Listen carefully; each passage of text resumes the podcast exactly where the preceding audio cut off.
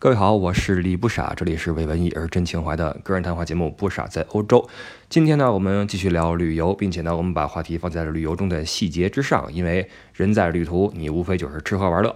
吃喝玩乐玩的都是体验，那体验又来自于你对各种事物的感受，感受呢又是被各种的一个一个的小细节堆积而成。那一个旅程包括很多因素，比如说一个旅伴、一条路线、一座城市、一个酒店，或者说一顿美食。那么本期节目我们就从各种的细节出发，去分析一下我们的一次旅行。那在旅途之中，我们要么与自己为伴，要么与人为伴，但是跟别人一起玩。我有一个体会啊，就是，呃，除非你们是早就认识的一个呃小团队、一个小组，或者说一个班集体啊，或者同事啊，哥几个有很多默契，否则的话呀，这个团队里边人呀不能太多，因为人一多，意见就多，加上总有那么几个爱拿主意的，这就立刻就完蛋。因为这世上总有一些人呀，他特别有原则。当然，一个人有原则不是坏事，但是。到了大家要商量的时候，你就会发现，呃，这些人一出现啊，就是你只能听他的，他不能听你的，听也听得非常的不情愿，很难以接受。但是这也难以避免。比如说我们出去玩的时候，难免会说我想向东，然后结果那边想向西，怎么办？听谁的？这时候就会有人坚持己见，有人就会说啊，没事，我听你们的，我都无所谓。其实这些呃所谓说这个心里无所谓的人，他肯定是有所谓，只不过他没有那么的去去坚持，对吧？这时候就是一个多方的一个。调和，所以我们经常会发现，呃，一大帮人出去玩的时候啊，很快这帮人就会分崩离析成呃两三个人的小团体。但这其实是一个挺科学的事儿，因为我个人认为啊，就是一个旅游团体啊，小团队四个人最多，不能再多了。因为其实四个人是比较科学的一个一个一个分法。比如说你去吃饭，餐馆都是四人四人的一个桌子。你很少有五人桌，对吧？五人桌要么拼一个椅子过来，要么你说我们坐圆桌，人还不让你坐，对吧？四个人比较合适，或者说你出去打车，前面一个，后面三个，五个人怎么办？两辆车，所以四个人是比较科学的哈。而且有时候我们会觉得，就算人数没那么多，只和一个人去同行去玩，结局往往也很难预料啊。有的时候玩得很开心，有的时候就很崩溃。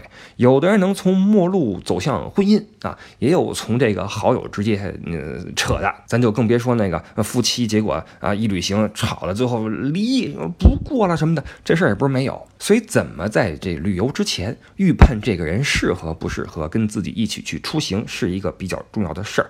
因为很多事情在日常的生活中呀，并不能够显现的很突出，就是你看这人可能看的不是那么透彻，不是那么准。或者说，呃，有时候我们出去玩，我们住个什么青旅呀，什么结识一些新的驴友什么的啊，大家兴致都很高，说咱们哎。明天一块儿去哪玩什么的哈，这个时候跟谁一起玩合适，这些细节你就得注意了。这两个人相处呀，我觉得呀，最重要的是步调要一致。这个步调啊，最字面的意思你去理解就是走路的这个速度啊，这个调性啊。据我观察啊，走路速度直接反映了一个人的性格疾患。比如说急性子，走路慢不下来；慢性子，做事儿也快不了。所以你看一个人走路啊，包括说话。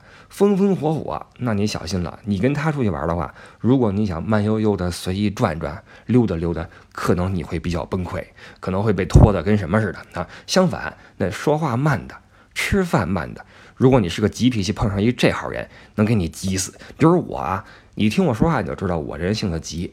所以，如果您是一特别稳当一个人，一听我这说话这语速啊，这状态，这手舞足蹈，这这劲儿啊，你最好别跟我一块儿待着，你你受不了。包括我这节目也是，慢性子受不了，因为我好像这平台上面有一个功能，就是呃快放，对吧？因为很多人这节目呀，他语调比较慢，他说话的时候呢，可能你觉得有一点耽误时间，所以呢，有一倍速。一点五倍速、二倍速，你可以快放，但是好像没有慢放这个东西，所以我我这个我这节目好多人就受不了，听到这儿就关了，就受不了了，你知道吧？所以这是一个挺个人的一个事儿。你比如说，我就受不了那特别慢的。你比如说吃饭，我见过那吃饭慢的，那可是真行。我吃饭是就就咣咣咣就吃完完了，我这人对吃也没什么感觉啊，就吃饭就吃饭，吃完之后干别的去了，对吧？填饱肚子嘛。有些人不是，我觉得有些人他是拿这吃饭当一消遣，他吃着玩呢。你比如说。同样是吃饭，我是这个一口一口就吃完完了哈。他是怎么着呀？我观察过那吃饭慢的哈，他是怎么着呀？左手拿勺，右手拿筷子，然后拿勺啊㧟个半勺米饭。另外那半拉呢，用筷子，比如说你前面有三个菜啊，西红柿炒鸡蛋，什么鱼香茄子，再来什么呃黄瓜啊，什么拍黄瓜，他拿这筷子呀，加一块黄瓜，加一绺茄子，再加一个西红柿，再加点鸡蛋，他要和齐了，然后慢慢的放嘴里，呃，一点一点的咀嚼、品鉴，然后吞咽。然后再看看这儿，看看那儿啊，靠那椅子上歇会儿，再接着吃。他是拿这吃饭当个消遣，你知道吗？这我是实在受不了。所以这个两个人这步调啊，做事儿包括走路这步调，这个要一致。那除了这个步调速度之外，消费观也是比较重要的一点。就虽然说财产的多少并不能影响你们的友谊，但是消费观和消费能力的不同，肯定是同游的阻碍。比如说啊。比如说出门，我是一个爱坐火车的人，哎，我我我喜欢坐卧铺，而且是那种绿皮卧铺，你知道吗？比如说我出去玩，我特别喜欢坐那种西发招致的车，倒不是说为了省什么一晚上酒店钱，我觉得好玩，因为你从呃火车站进站排队检票上车，然后什么找铺，然后放东西，都是一个体验，你能看见身边很多呃各色各样的人，你觉得特别好玩啊，这是一特别逗的一个事儿。但是有的人就受不了，你比如艾迪。艾迪每次出去玩，那人家是商务范儿，人家老爵爷，对吧？人出门坐飞机，啊，坐高铁。嗯，他要跟我一块走的话，他不行，他要求你得跟我坐高铁，我绝对不坐那绿皮车啊，不坐卧铺，受不了。干嘛呢？你搁那爬上爬下的，好，你要是弄一个那个什么那下铺还行，好，你中铺上铺你还得钻进去，钻得进去嘛？跟体操似的，弄的，就他受不了。所以说，倒不是说呃飞机啊高铁多么的高端，而是这是一个兴趣点的问题。或者说，这个出门住宿，有的人觉得我住青旅好玩，能结识新朋友啊，接地气，也便捷也实惠一晚上几十块钱人民币搞定了。完了，这个一伙人跟那跟宿舍似的，东一句西一句，各种口音，好玩，对吧？那有些人觉得说，我们都出来玩了，能不能住得舒服点，对吧？别好几个人挤一个房间，共用一个卫生间，我们住个希尔顿花园酒店。我们舒服点儿，享受一下，那可能有些人觉得没这必要，对吧？或者说吃也是，有些人喜欢那个名厨料理，当地的大餐啊，米其林几星招呼着；那有些人喜欢路边撸串，觉得这是生活，这是好玩的事儿。所以有时候这事实就是比较残酷，就这消费观决定了你的这个旅行的同伴的这个群体。所以说你找旅伴之前啊，也得看一看，就是这位啊，平时吃什么、用什么、玩什么、睡什么，别回头一出门发现这。差别太大，就尬了，就尴尬了，对吧？那这个找好旅伴之后，行程细节有什么可以考虑的呢？现在大家都喜欢自己规划行程，都觉得我这个是这个旅行家啊，我看点攻略，我自己弄点什么挺好玩的，我自己动手，然后自己去执行，有意思。但这块我觉得啊，以我个人经验啊，有一点一定要注意，就是呃，出行肯定有很多计划，对吧？但你要知道，计划永远赶不上变化。那你用什么来应对这些变化呢？只有一点，就是时间。所以不论你去哪儿，时间一定要充裕，因为充足的时间一可以保证你的旅行质量，二是你有机会利用这个时间去做临时的调整。因为我们在国内的旅游还好，国内大家这个这个这个语言呀，包括大环境啊都熟悉，而且中国是个能够变通的社会，这人比较灵活。你要到了欧洲，尤其是那什么。中欧、北欧什么的，你可千万不要把希望寄托在临时变通上面。欧洲是一个极其不好办事儿的地方，就万事都靠规划。临时出点什么变动的话，没人去配合你，没人去帮你去做调整，就是这么残酷啊，很讨厌的一个地方。所以你出门远行的话，一定要注意多留时间在行程里面。很多人呀，包括这个机构啊，什么旅行社呀，做行程的时候会觉得，哎呀，这个反正都都到这儿了，对吧？那我们抓点紧。把那块也赚了，完了，对吧？来一趟不容易，这是一种难以避免的心理。或者说，呃，我们在呃选一个行程的时候，你经常会有一种呃声音，一种心态，就是一看这个旅行社的行程啊，就是咂巴嘴，就说你这哎，别人家同样的价钱，人家去这么多地方，你怎么就去这么点地方呢？啊，我说你还比别人贵。这算怎么回事？这里头呢，我只能说，这旅游其实是很透明，都是一分钱一分货。就现在这旅游市场都都是，其实也没什么好好好研究的了。反正我是觉得，呃，同样的时间啊，去的地方越少的，基本上反而是更优质的行程。所以我呢，我觉得看一个行程怎么样啊，我是觉得从一个细节上入手。比如说现在这个市面上啊，旅游产品很多，各种那个 PPT 呀，什么东西哈，做出来很漂亮，你一看就晕了。什么一价全含，什么附赠价值多少套餐，什么呃几公几宝，什么什么图上游船，什么大餐，你一看就晕了，你不知道哪个好，哪个哪个不好。这时候呢，我建议你啊，打开一个地图，看一看你这个行程里边啊，这些城市啊，首先你脑子里有个距离概念在哪儿？比如说罗马到佛罗伦萨三百公里，大巴车开过去，你算下时间，最高的理论时速一百公里每小时，那理论上啊要开三个小时，那中间休息一次，再交个什么高速费，再买个进城费，啊，出门再有几个迟到的。这么一折腾，最少三个半小时出去了。那比如说你这行程，你一看，第一天罗马，这这下午傍晚降落了啊，进酒店了。第二天，呃，写一个游览佛罗伦萨。这你可想一想，在这两个城市间，你能有多少时间？大半天在车上，那你说你能玩的怎么样？地方是多，玩的怎么样呢？肯定体会不是会很好。或者说呢，现在很多旅行社啊也算仗义啊，或者说为了规避一些麻烦，写的很清楚，呃，这个时间什么的都给你标出来了。比如说。罗马斗兽场（括弧外观二十分钟），这就告诉你呢，这地方我们不进去，我们就是踩个点儿，然后就走了啊。所以这些行程细节你一定要看到，或者说你要想到，这样的话你能够大致有个判断，这个行程是个什么性质啊。比如前一阵有一朋友啊，现在在欧洲呢，正玩呢，听友发了我一个欧洲游一个行程，全程下来十天左右吧，十一天呀，不到七千块钱，问我好不好？我当时都不知道怎么回答，我我我就想说怎么算好呢？你要是说省钱，这是真好，那没法再好了，确实是特别的实惠。但是说你要说体验怎么样的话，我都我也不敢说体验怎么样，对吧？你你毕竟这么这么这么那什么一个团，然后呢，他这为了比较又发给了我另外一个行程啊，这个时间差不多。一万多少？一万五、一万六呀，差不多贵了一倍多。我说那不用比了，那这肯定是贵的好，这没什么好说的啊。所以这这旅游市场这东西，说实话，一分钱一分货啊。当然了，你出来玩，你有自己的标准，你有你自己的这个这个这个盘算，对吧？但是不论怎么样，行程细节要看一下，看看是否符合自己的对一个旅游的期待，好吧？然后那个出门在外呢，食住啊，就食宿都很重要，而且呢，这里边也都有一些细节可以去观察。比如说啊，酒店，那我作为一个专职的导游，每年有半年甚至更多的时间是睡在酒店的啊，不在家，而且基本上一天换一家，或者说不到两天换一家。那几年下来，我对酒店也有自己的一个评判标准。当然了，酒店是分星级的，我们不能拿那个五星的去比那没星的或者一星的，对吧？因为价格也不一样。但是同星级的酒店里面，横向我们是可以比较的。而且我想说的是什么呢？就酒店呀，其实给人的第一印象特别重要。因为很多人会觉得我们出去玩，我们这个睡一晚就得了啊，房间 OK 就行了。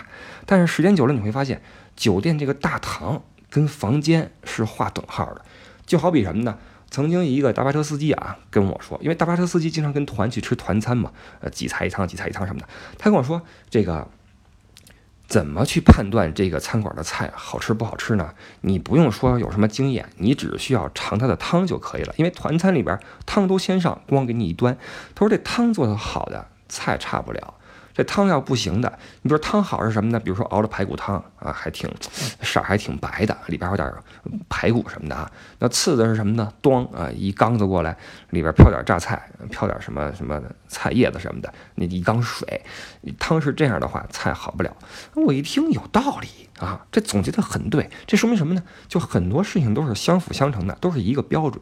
所以对于酒店啊，我觉得也可以从大堂你开始去评判，开始去认知。那这里边就包含很很多的细节，你比如说大堂的面积、采光、装潢，包括这种软性方面的工作人员的态度呀、能力呀、问候你的这时候的表情啊等等啊，都是一些小事儿。但是你千万别小看这些细节，因为我的工作。一个很大的部分啊，就是跟酒店打交道，所以酒店的工作人员的能力也好，态度也好，他们能给我这个作为导游的这个旅游业工作人员省去多少麻烦，这个我是太清楚了啊。所以我是特别的感激那些有能力、有态度的那些好的前台服务员，这个也算是酒店大堂一部分了，这个非常非常重要。所以。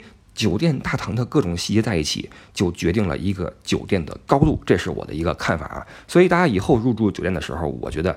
尤其你自由行的时候啊，我觉得不要只闷在房间里面，你可以四处走一走，那转一转。尤其是这个大堂，大堂是一个酒店非常重要的一环。好的酒店大堂可以给人一种很舒适的感觉。比如说我之前去杭州玩的时候，我住过杭州卢鸟新湖希尔顿花园酒店，那家的大堂就特别的敞亮，就是你一进大门会觉得我就是一个新的一个空间，呃，舒适、安静，然后宽敞明亮。这种体验在酒店里面是比较难得的，因为那天我入住的时候是个下午啊，本来就午后是一个比较慵懒的时候啊，你比较累，你去了这个大堂之后，你一下觉得就特别的放松，就接下来什么安排的事儿啊，不论是见人也好呀，去玩啊或怎么着，你都不用着急了，什么热呀，什么累呀，都放在一边，你先找个地方坐一坐，休息一下，觉得特别的舒服。而且希尔顿花园它的整体来说啊，它的风格就是很明快、很敞亮这一种，而且从大堂到房间都是这种风格，所以下午的时候在大堂坐一会儿，或者在房间里面休息一会儿，是个特别舒服的体验。而且时间久了之后啊，你会发现啊，越好的酒店越能留人。比如说我平时我带团啊，就是游览途中有时候啊会这个经过酒店啊，我们说我们进去放个行李，放好之后我们收拾一下再继续出发。这时候你会发现。好的酒店啊，大家进去之后都不愿意出来。你约定说，比如说十五分钟啊，十五分钟，大家放好行李，洗把脸，去个洗手间，下来集合，我们继续出发。但是好酒店，你放心，肯定迟到，都出不来，因为进去之后觉得舒服，床上躺一躺，这沙发上坐一坐，就不想动了，都想多休息会儿。但是你如果说是一个挺次的一个这种啊背包客那种酒店，你东西一放，一回屋一看，算了，不在这待着了，多搁外边坐会儿吧，多玩会儿吧，对吧？咕噜噜全下来了，这是一个酒店给人的一种一种感受。包括早上集合，这个好的酒店，很多人迟到啊，因为这这个可以理解，出不来啊，就是舒服。那说完酒店啊，我们再说一说一个城市的一个细节，毕竟我们旅游啊。从这个物理转换上面来说啊，从位移上来说啊，我们是一个城市和一个城市的串联。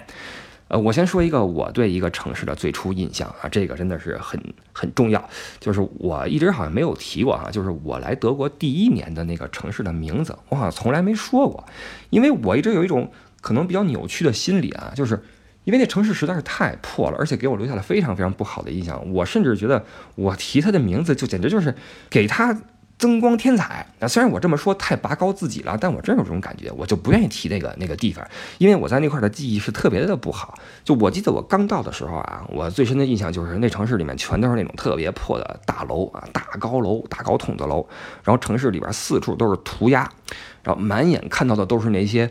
呃，眼神空洞的，然后行动迟缓的，没有生气的一些年轻人或者中年人什么的，包括我住那几个大高楼底下，全都是那个酒鬼啊，什么没事找事儿的一帮人。我觉得这地方简直是废了啊！这是德国，我心想啊，这我来第一年啊，我说完了完了，这德国完了啊，跟我想象真不一样。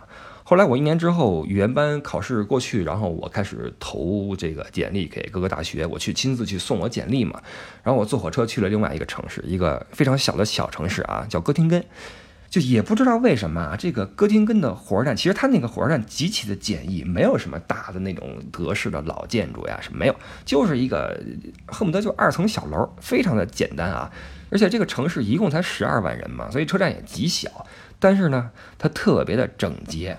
而且出来之后啊，当时我到的时候是个午后，然后这个出了这个火车站呢，前面是个广场，这广场极其的简易，一边是很多自行车，因为是大学城，很多自行车，然后面前呢就是一个广场，然后有三个小的喷泉，这喷泉也不是那种修的巴洛克式的那种什么，就是地上三个口，连个围栏都没有，没有池子，就往上喷水，三个口往上喷水，哗哗哗喷水，一个极其简单的一个午后的光景，但就是这个光景一下把我打动了，就是。安静的一个火车站，非常整洁，然后三三两两的人骑自行车过去，然后路边有长椅上面老人在喂喂鸽子什么的，就这么一个光景，立刻把我打动。当然，也可能是我之前那个城市它太过于的沉浮，太过于保守，太过于死气沉沉，所以我一下就被哥廷根这种特别轻松的这种气氛所所所感染哈，觉得这地方真是太棒了。而且事实如此啊，这个第一印象撑不起我，后来我才知道这是多么牛的一个大学城。后来我在那待了六年。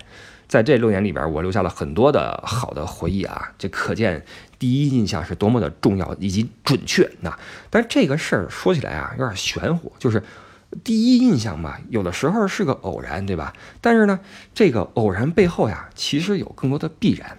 就像我们看一个人一样啊，就一个人，比如说啊，就是我曾经听到一些呃同学，尤其男生说啊，说今天我看见那谁，哎呦喂，那个那个三班那个那个班花，我那个女神。我今天他居然用手抠鼻屎，我这一下我形象可毁了，完了完了，我再也不喜欢他了。你看，就这种小细节，能够甚至能够颠覆一个人对另外一个人的一个看法。当然，这个你说这抠鼻屎，按说是个偶然行为，但是背后呢，可能它反映了一个人的一些。比如说这个生长环境也好，或者对礼仪的认知也好，或者说一个生活习惯也好，总之等等的综合在一起，可能会导致这个一个偶然事件的发生。比如说有的人，他可能从来不会说在公共场合去我就抠个鼻屎，不是在意痰什么的。有的人可能他不在意，然后他嘣儿这么一来被你看见了，看似是个偶然，背后有一些。必然，对吧？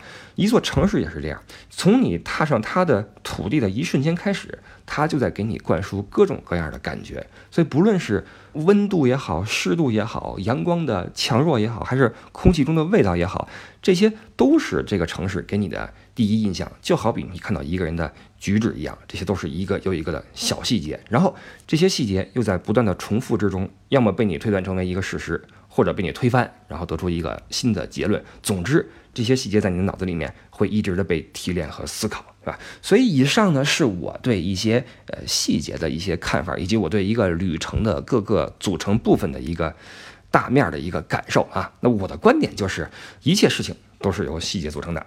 当你注意到了细节，你也就注意到了本质。不论是事物还是人，不论是酒店。还是驴友，还是一个行程，好吧，这是我今天想说的一些呃泛泛的事情。那感谢你收听今天的节目，我是李不傻，这里是为文艺而真情怀的个人谈话节目《不傻在欧洲》，感谢您的收听，我们下一期再见，拜拜。